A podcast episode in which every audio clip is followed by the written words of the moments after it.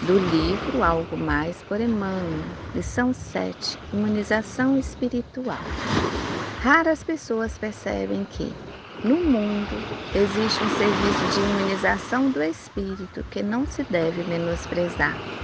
Referimos-nos ao entendimento que respeita as provas e as dificuldades alheias, procurando auxiliar aos outros em silêncio, antes que se desmandem através de faltas em que não precisariam comprometer a paz de consciência. Se em derredor de ti muitas vezes surgem desequilíbrios e agitações, podes conservar a serenidade do campo íntimo, a afeição do lado, que sendo cercado por forças antagônicas em luta, consegue manter-se em paz, refletindo as estrelas.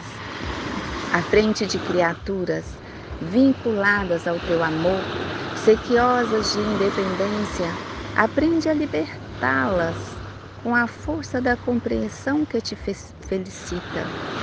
Não são apenas os corações até agora desconhecidos com os quais te defrontas nas vias públicas ou, ou nas áreas da atividade profissional que te pedem socorro, desse já és.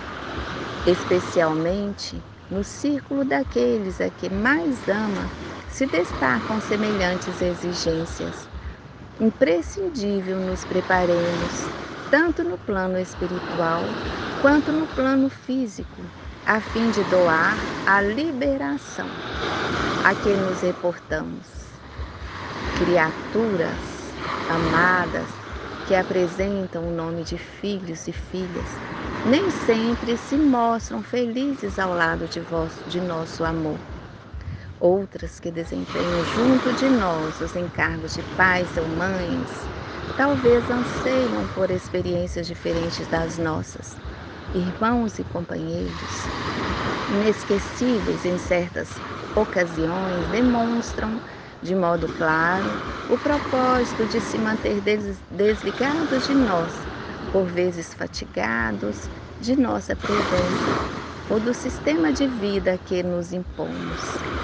Auxiliemos-los a se livrarem de nós sem estranheza ou ressentimento, já que não são crianças, credores de proteção e discernimento, confiemos-nos à escola da vida, em que a divina providência nos internou.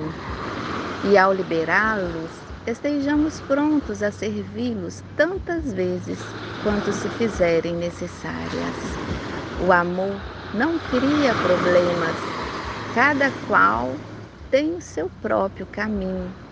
E Deus, que nos ama a todos, saberá prover-nos com os recursos indispensáveis à nossa própria sustentação e sobrevivência, considerando em nós as necessidades de cada um.